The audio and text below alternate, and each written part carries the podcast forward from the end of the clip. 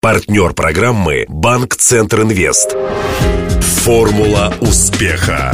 Здравствуйте. У микрофона Денис Малышев, и это программа «Формула успеха», подготовленная совместно с Ассоциацией выпускников ЮФУ в преддверии столетия вуза.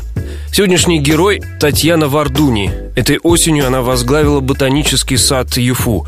Назначение едва ли можно назвать случайным.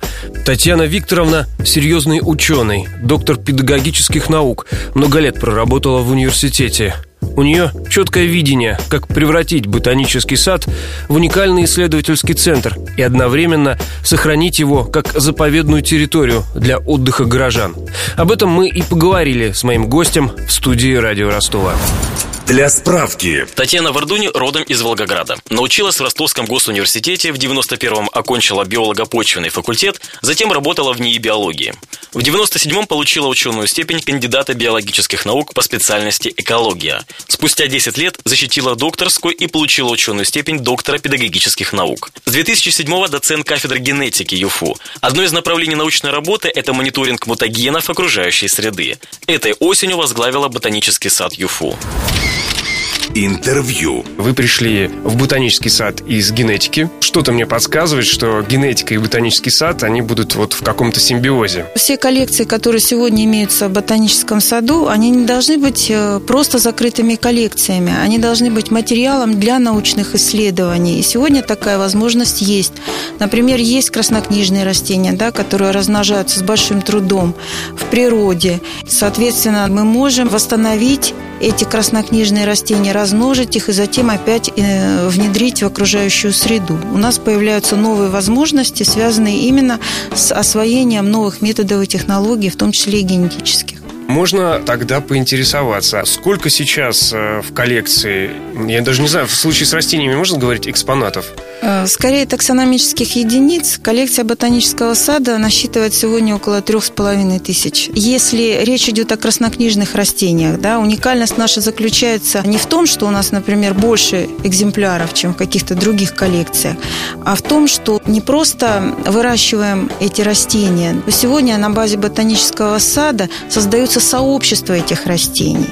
Например, у нас есть фрагмент Приазовской степи, это совершенно уникальное, а, ну так скажем, образование, самоподдерживающееся. Это под открытым небом? Да, под открытым небом. Пытаюсь вспомнить, в какой части ботанического сада, потому что я любитель там побродить при хорошей погоде, особенно осенью, там очень красиво. Кажется, это там, где вот холмы. Да, холмы. Многие, кто там гуляет, они даже не подозревают, что вот своими сапогами-ботинками они могут раздавить, вытоптать какое-то краснокнижное редкое растение, ради которого сюда приезжают специально. Несмотря на то, что ботанический сад является сегодня памятником природы регионального значения, особо охраняемой территории, к сожалению, пока ограждения ботанического сада нет. А оно очень требуется, и требуется, чтобы охранные мероприятия были на должном уровне, да, чтобы велось видеонаблюдение. Для справки. Свой ботанический сад появился у Ростова в 1927 году стараниями двух профессоров РГУ – Хмелевского и Вершковского. Они убедили советскую власть выделить для нужд университета 74 гектара в районе реки Темерник. Разбить сад решили на месте бывшего цветоводческого хозяйства голландцев-братьев Рам. В пойме тогда еще глубокой и чистой Темернички предприниматели оставили после себя ряд строений, где выращивали цветы для букетов к Рождеству и Пасхе. Хмелевский и Вершковский мечтали воссоздать на территории ботсада в миниатюре карту Северного Кавказа. Там должны были быть представлены основные типы растительности, характерные для этого региона. Однако большинство перенесенных в степи кавказских растений погибли в первый же год, и планы пришлось пересмотреть. О том времени напоминает сохранившаяся до наших дней большая стеклянная оранжерея. В составе первых насаждений, возраст которых составляет 65-75 лет, сохранились и находятся в хорошем состоянии 54 вида. Самый старый экземпляр коллекции – это 120-летний дуб черешчатый. Сейчас площадь ботанического сада ЮФУ составляет 160 гектаров. По договоренности ректора ЮФУ Ботсад наделен полномочиями юридического лица, у него отдельный бюджетный баланс и своя печать. Припоминаю, что когда сменилось руководство в заповеднике Танаис, э, там тоже начали с того, что э, первым делом поставили ограду. Ну, наверное, это целесообразно. К сожалению, мы, например, не можем сегодня развернуться в полной мере и сделать то, что нам хочется, потому что мы вечером, допустим, можем посадить 50 кустов роз, к утру их уже не будет. Серьезно, такое бывало? Да, такое бывает. И бывает очень неудобно перед волонтерами, которые приходят и сажают. Значит, эти растения, речь в первую очередь идет, например, например, о благоустройстве центральной усадьбы, да, а, потому что, ну, конечно, нужно привлекать в ботанический сад посетителей, и это должно быть красиво, должно быть много цветов, должно быть, в общем-то, все это продумано грамотно с архитекторами ландшафтными дизайнерами, и мы очень хотим это осуществить, но все это нужно охранять. И за всем за этим, в общем, конечно, нужен постоянный уход. Ну и потом, это огромная территория, окруженная всякими дачами, товариществами. Как да, вам такое да. соседство? Ну, это соседство очень беспокойное, нам приносит массу вообще, конечно, неудобств. Если, например, садовые товарищества, да, или просто частные лица э, привозят и вываливают мусор на территории ботанического сада, то штрафуют за это Южный федеральный университет. Ну, взывать к совести здесь бесполезно. Здесь нужно, опять же, вернемся к тому, что осуществить все необходимые защитные и охранные мероприятия ботанического сада. Возможно, уже в следующем году мы сможем это увидеть. Да, совершенно верно. Дело в том, что мы приняли план развития на ученом совете Южного федерального университета до 2020 года. Он включает как развитие в плане науки, в плане образования, да, в плане просветительской деятельности, так и модернизацию инфраструктуры. И вот первый первым прям мероприятием на 2015 год стоит строительство такого ограждения. Возможны, конечно, изменения. А как вы прокомментируете недавнюю историю о том, что якобы епархия собирается что-то построить на территории ботанического сада, что-то в районе э, ручья, родника? Ну, это родник Серафима Саровского, который пользуется большой популярностью, и очень большое количество людей приходит и приезжает для того, чтобы э, взять воду из этого родника и купание, есть, в том числе и в холодное время года. Ну, нас спасает то, что мы федеральная территория, и никто не имеет права как бы нарушить целостность этой э, территории. То есть мы под охраной закона находимся.